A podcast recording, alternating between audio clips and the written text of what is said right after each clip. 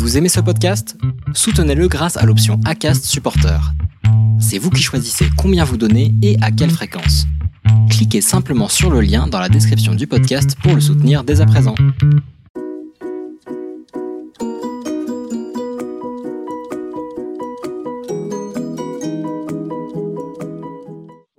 Bienvenue dans ce septième épisode de Parpos Info Focus, l'autre rendez-vous de la raison d'être. Nous recevons aujourd'hui une femme engagée. Frédéric Lelouch est la présidente de la plateforme RSE. Elle est aussi responsable RSE et gouvernance de la CFDT et membre du conseil d'administration de l'ORS, l'Observatoire de la responsabilité sociétale des entreprises. La CFDT vient de publier un argumentaire intitulé La raison d'être de l'entreprise, un objet de dialogue social. Il nous a donc semblé naturel de proposer à Frédéric de venir nous parler de ce document et des motivations qui ont présidé à sa conception. Merci encore Frédéric d'avoir accepté de venir témoigner dans Purpose Info Focus. Merci à vous, merci pour et, cette...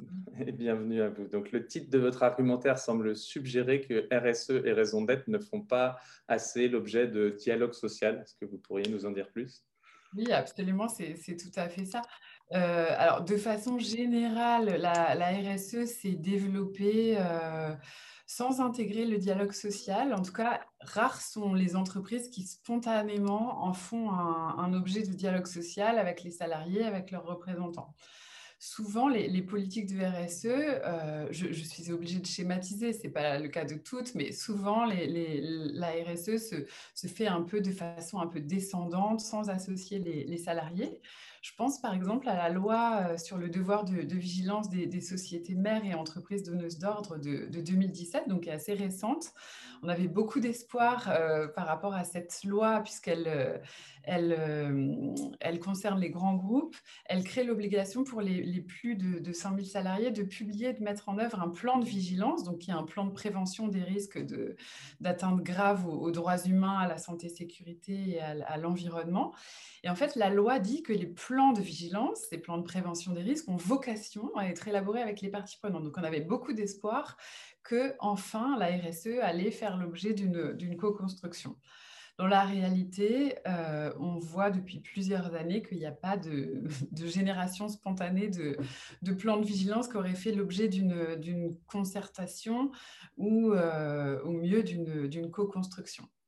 Après, pour ce qui est de la, raison d'être, donc qui date de, la loi Pacte de, de 2019, qui a ouvert la, possibilité pour les entreprises de définir une raison d'être, c'est une idée du, rapport euh, Nota-Sénar qui parlait un peu d'un guide pour les décisions importantes, de, qui, un, un contrepoint aux, aux, critères financiers de court terme qui ne pouvaient pas uniquement servir de boussole.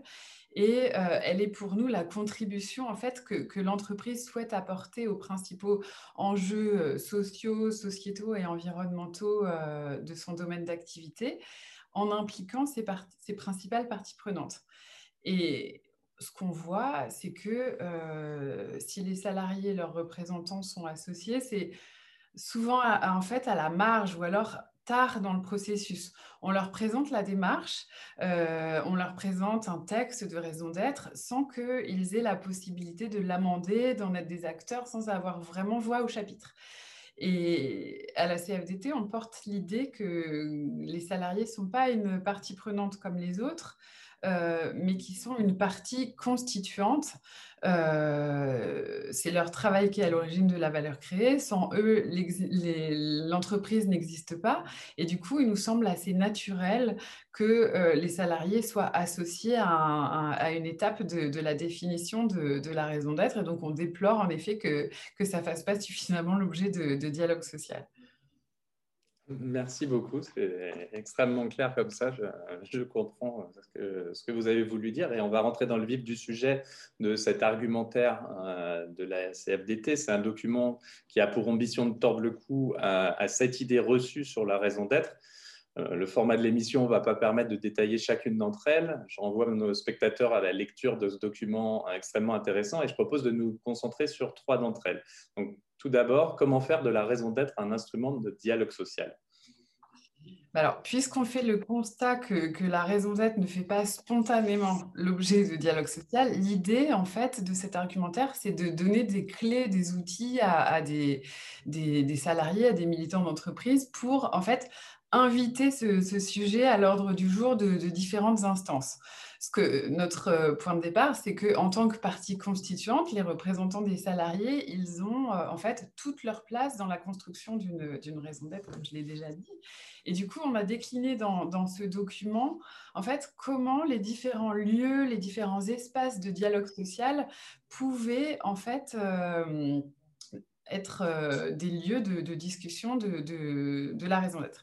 Donc d'abord, euh, je pense au, CSE, Comité social et économique, a pour mission en fait euh, d'assurer une expression collective des, salariés qui, permettent la prise en compte permanente de leurs intérêts, à la fois dans les décisions relatives à la, gestion, à l'évolution économique financière de l'entreprise, à la fois concernant l'organisation du travail, concernant la formation professionnelle, concernant les techniques de production. Donc, à ce titre, le, CSE, il a vocation à exprimer le point de vue des salariés sur, euh, la raison d'être. Ensuite, le CSE, est consulté sur les orientations stratégiques de l'entreprise. Euh, du coup, la raison d'être, qui est une des composantes clés de cette stratégie, elle devrait absolument être présentée au CSE avant son, adoption. C'est notre, notre euh, conviction. Ensuite, euh, le CSE peut intervenir a vocation à s'exprimer sur, sur la raison d'être, puisque le CSE est déjà consulté sur le rapport de gestion. Alors là, on parle des entreprises de, plus de 500 salariés, euh, mais euh, dans ce rapport de gestion, il y a des informations concernant la RSE. Et du coup, euh, le, CSE a vocation à, s'exprimer sur, ce, sur cette euh, déclaration de performance extra-financière euh, pour les, entreprises de plus de 500 salariés. Mais dans la même logique, étant déjà consulté sur la RSE, il a vocation à, s'exprimer sur la raison d'être qui, en fait, structure la RSE. Donc ça, c'est un premier lieu. Il y a euh, quand, les entreprises ont une taille européenne, euh, il y a un organe qui s'appelle le comité d'entreprise européen. Alors là, euh, notre conviction, c'est qu'il doit être consulté si une société adopte une raison d'être qui va s'appliquer dans les établissements en France, mais aussi ailleurs en Europe. Euh, à un autre niveau, il y a le comité de, groupe qui a le, droit de, donc là, pour des entreprises de taille internationale, euh, ce comité euh, a, le droit d'être informé sur l'adoption d'une raison d'être par une des sociétés si ça a un retentissement pour les salariés à l'échelle du groupe. Et puis, euh, dernier, euh, dernier lieu, le, conseil d'administration, qui n'est pas à proprement parler un espace de dialogue social, mais qui a une place importante puisque c'est un organe de, gouvernance. Et là, ce qu'on voit, c'est qu'il arrive que le conseil soit consulté un peu en fin de processus sur les propositions de la direction, alors qu'en fait, l'idée, c'est que les administrateurs doivent être impliqués dans l'élaboration de la raison d'être. C'est ça l'esprit de la loi. Euh, et donc, notre conviction, c'est que les administrateurs salariés qui sont membres des, conseils d'administration euh, puissent questionner le conseil sur à la fois euh, la méthode d'élaboration de la raison d'être, demander à ce que le processus soit le plus collaboratif possible, parce que pour nous, l'idée, c'est que si plus le processus est collaboratif et fait l'objet d'une co-construction, plus ensuite il peut faire l'objet d'une appropriation sur le, sur le terrain. Merci. Point suivant, comment décliner la raison d'être à tous les niveaux de l'organisation? Alors ça, c'est un vrai enjeu parce que l'idée, c'est pas d'avoir une raison d'être de papier ou juste un, slogan. Il y a beaucoup d'entreprises qui ont été critiquées, d'ailleurs à, juste titre, hein, quand elles ont exprimé une raison d'être qui, ressemble juste à un, slogan, une proclamation, une incantation, mais avec l'impression qu'on ne voit pas trop ce que ça transforme ou que c'est pas hyper concret. Euh, ce qu'on s'est dit, c'est qu'en fait, la raison d'être, c'est un peu comme un iceberg. Il y a une partie visible, ce, dont je viens de parler, l'énoncé, le slogan, qui peut être très court parfois, euh, mais qui n'est pas l'essentiel en fait. Le plus important, c'est en fait d'ancrer euh, la raison d'être en fait dans le, dans le fonctionnement de, l'entreprise, de le décliner à, à, différents niveaux. Donc il y a ensuite la raison d'être ne doit pas se contenter donc de ce slogan et doit ensuite être complétée d'un on peut l'appeler de différentes façons, un manifeste, un cahier de, raison d'être, en fait un document de quelques pages en minimum qui explique euh, le sens concret de cette raison d'être pour chacune des grandes parties prenantes, euh, comme les clients, les investisseurs, les salariés, la société civile, etc. Et puis ensuite, il y a euh, les engagements. Alors ça, c'est l'idée, c'est de compléter ces engagements par des, indicateurs qui permettent en fait de, donner de la chair à cette raison d'être, de montrer de façon très concrète comment l'entreprise est, prête à faire pour incarner euh, la raison d'être, la faire vivre, euh, mais aussi la suivre, parce que l'idée, ce n'est pas de la, décréter une fois pour toutes, mais c'est donner, se donner les moyens de suivre les, objectifs qui ont été euh, identifiés. Donc, en fait, notre conviction, c'est que la raison d'être n'est pas un, supplément d'âme ou un gadget de com comme parfois elle peut être décriée. Euh, pour nous, la, raison d'être, elle irrigue en fait la, stratégie. Elle donne une, elle doit en fait donner une cohérence aux engagements, un cap en commun. Et en cela, elle concerne chaque salarié. Donc c'est pour ça que pour nous, elle doit se retrouver dans, les déclinaisons opérationnelles des activités, pas juste à un niveau, euh, à un niveau de direction. Et nous, ce qu'on invite à faire, c'est de en fait, on invite les salariés à analyser la stratégie de l'entreprise au prisme de, la raison d'être et d'en être en fait d'un peu des, acteurs et des aiguillons euh, euh, et le cas échéant de rappeler à l'entreprise euh, ses engagements. C'est un vrai plaisir de vous entendre. C'est un peu comme si euh, vous étiez en train de résumer mon métier, mon travail, ce pourquoi j'ai voulu faire ça. Euh, troisième point, quels moyens humains, financiers sont nécessaires pour réussir, euh, pour assurer la réussite de l'exercice? Alors là, en fait, l'idée euh, qu'on a voulu souligner, c'est qu'il euh, ne faut pas s'arrêter à l'étape de la formalisation de la raison d'être, même si on a euh, des super indicateurs de suivi, etc. En fait, il y a un, point qui est très souvent oublié dans, l'article 1835 du, Code civil, euh, qui est la question des moyens. En fait, cet article, je, vous le lis rapidement, il dit que les statuts euh, peuvent préciser une raison d'être, constituer des principes dont la société se dote et pour le respect desquels elle entend affecter des moyens dans la réalisation de son activité. Et c'est vraiment un point sur lequel euh, il y a peu d'entreprises qui se sont concentrées et pourtant c'est absolument, c'est absolument clé en fait si on veut que ce soit traduit dans les faits, il y a absolument besoin de, moyens euh, pour que les principes qui sont définis se traduisent dans la, dans la réalité des activités. C'est absolument basique comme réflexion, mais ce qu'on voit, c'est que souvent, euh, ce, point-là n'est pas, euh, n'est pas très précisé, n'est pas vraiment précisé. Et, et du coup, l'idée, c'est que, en fait, il puisse y avoir un budget pour la raison d'être et que, comme toute dépense, les moyens de la raison d'être s'intègrent dans le cadre de la gestion de l'entreprise. notre idée, c'est que ça puisse être abordé comme un projet avec, pourquoi pas, une équipe, un chef de projet, un plan stratégique à long terme, un budget pluriannuel, un suivi à différents niveaux. Euh, on se dit aussi que pourquoi pas euh, les indicateurs, euh, que les indicateurs de suivi de la raison d'être pourraient faire l'objet d'un suivi au sein de, la base de données économiques, sociales et environnementales, donc la fameuse BDES des entreprises. Et puis, quand on pense moyens, il faut aussi se donner les moyens de contrôler ces, ces dépenses et du coup, une des pistes qu'on suggère dans notre argumentaire, c'est de peut-être euh, faire voter la raison d'être par euh, l'AG. Euh, quand il y a une assemblée générale de, l'entreprise, ça peut être une voie pour faire accepter le budget qui sera consacré à la raison d'être, et puis aussi faire un point public d'avancement en, donnant, en, donnant la visibilité souhaitée au sujet. Donc, par exemple, faire un, point dans l'AG annuel de l'entreprise sur l'état d'avancement de la, raison d'être nous semblerait une, une, bonne pratique et on invite les conseils d'administration à, demander des bilans annuels autour de, de la mise en œuvre de, de la raison d'être.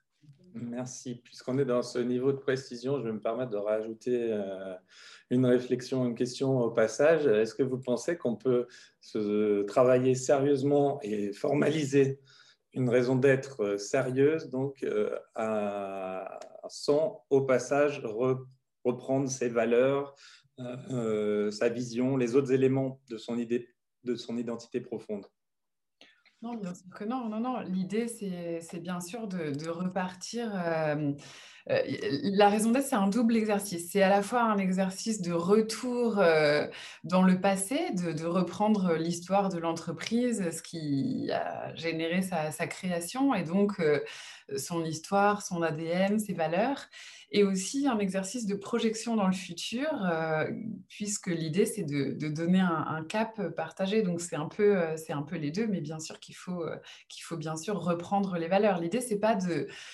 parce que c'est un exercice nouveau, parce qu'on parle de raison d'être que depuis 2019 et que la loi Pacte a donné un cadre pour ça, l'idée, c'est pas de faire table rase du passé et de faire comme si tout recommençait maintenant. C'est au contraire d'inscrire de, l'entreprise dans une, dans une continuité, dans une histoire. Et pour conclure, euh, j'ai commis euh, un article volontairement provocateur euh, il y a quelques semaines afin de m'élever contre la co-construction de la raison d'être. Bon, c'était pour faire un bon mot aussi, mais j'estime que dans la façon qu'ont certains grands groupes de faire toute une grande messe sur cette co-construction euh, alors que par derrière, quand on creuse un peu, c'est souvent une mascarade. Euh, ne croyez-vous pas au fond qu'il soit plus honnête euh, et plus sincère de faire voter au final les collaborateurs afin de mesurer leur adhésion et celle des parties prenantes aussi à la raison d'être et aux objectifs associés? Pourquoi pas? C'est sûrement nécessaire de, effectivement d'avoir des, outils pour mesurer l'adhésion des, collaborateurs, bien sûr.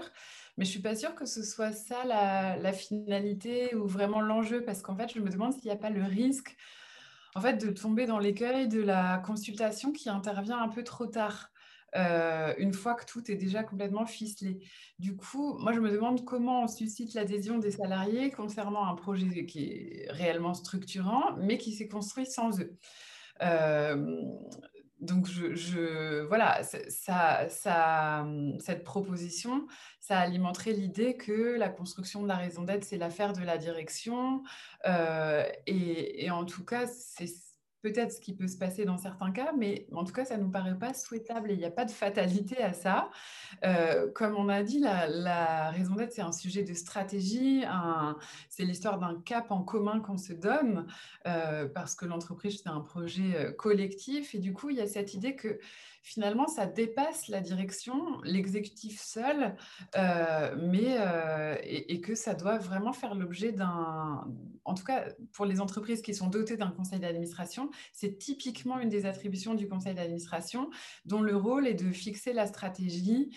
Euh, le, conseil d'administration n'est pas directement dans l'opérationnel, mais, justement prend de la hauteur, et du coup, je pense que c'est important quand il y a un conseil d'administration de ne pas laisser l'exécutif seul mais d'avoir une, une, une, réflexion collégiale, puisque le propre des conseils d'administration, c'est d'être euh, un, organe collégial. Et d'ailleurs, à ce, à ce sujet, en fait, ça me fait penser à une, revendication euh, que la CFDT porte de, longue date, qui est celle de renforcer la proportion des, administrateurs, euh, des salariés, en fait, dans les conseils, des administrateurs salariés. Notre idée, c'est en fait de revoir la gouvernance pour rééquilibrer le travail et le capital. C'est un peu des, grands mots, mais l'idée, c'est qu'il y a beaucoup de voix pour les actionnaires dans les, dans les conseils d'administration, proportionnellement beaucoup moins pour les représentants du travail. Et l'idée, c'est qu'on aurait besoin de rééquilibrer, d'avoir une gouvernance plus partagée, plus ouverte, qu'il n'y ait pas cette prépondérance des actionnaires et du coup, pour nous, ce serait une façon de, faire vivre la, démocratie dans l'entreprise. Du coup, voilà, si on revient à notre sujet de la raison d'être, c'est que c'est absolument nécessaire qu'elle parle à toutes les parties prenantes de l'entreprise, qu'elle donne envie de, s'engager dans, l'entreprise, en tout cas aux salariés de, s'engager dans l'entreprise, qu'elle donne du sens. c'est vraiment ça l'idée. Et une des meilleures garanties pour ça, c'est de, permettre aux représentants des salariés de peser dans les lieux de, décision stratégique. Donc moi, j'inverse un peu votre proposition, mais je, remets des salariés dans les endroits euh, stratégiques de, décision que, sont les, conseils d'administration quand, là, on parle d'entreprises d'une certaine taille, mais, ça nous semble absolument... Euh, absolument clé. C'est d'accord pour tout vous dire sur le fond, hein, mais je trouvais qu'il y avait une certaine hypocrisie euh, derrière certains, certains grands exercices où on dit 25 000, 50 000 collaborateurs ont été impliqués.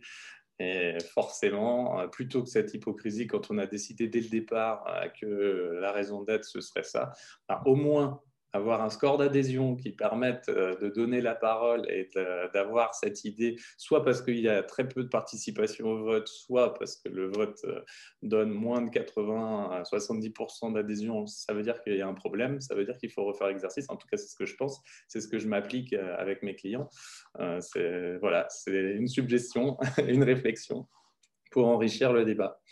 Ben, merci beaucoup, Frédéric je vais avoir le plaisir d'interroger euh, un autre représentant de la CFDT bientôt, José Bello, qui a appelé son groupe euh, NJ à de passer le pas euh, et devenir société à mission. Donc, je pense qu'il y aura d'autres débats très intéressants prochainement dans Purpose Info Focus.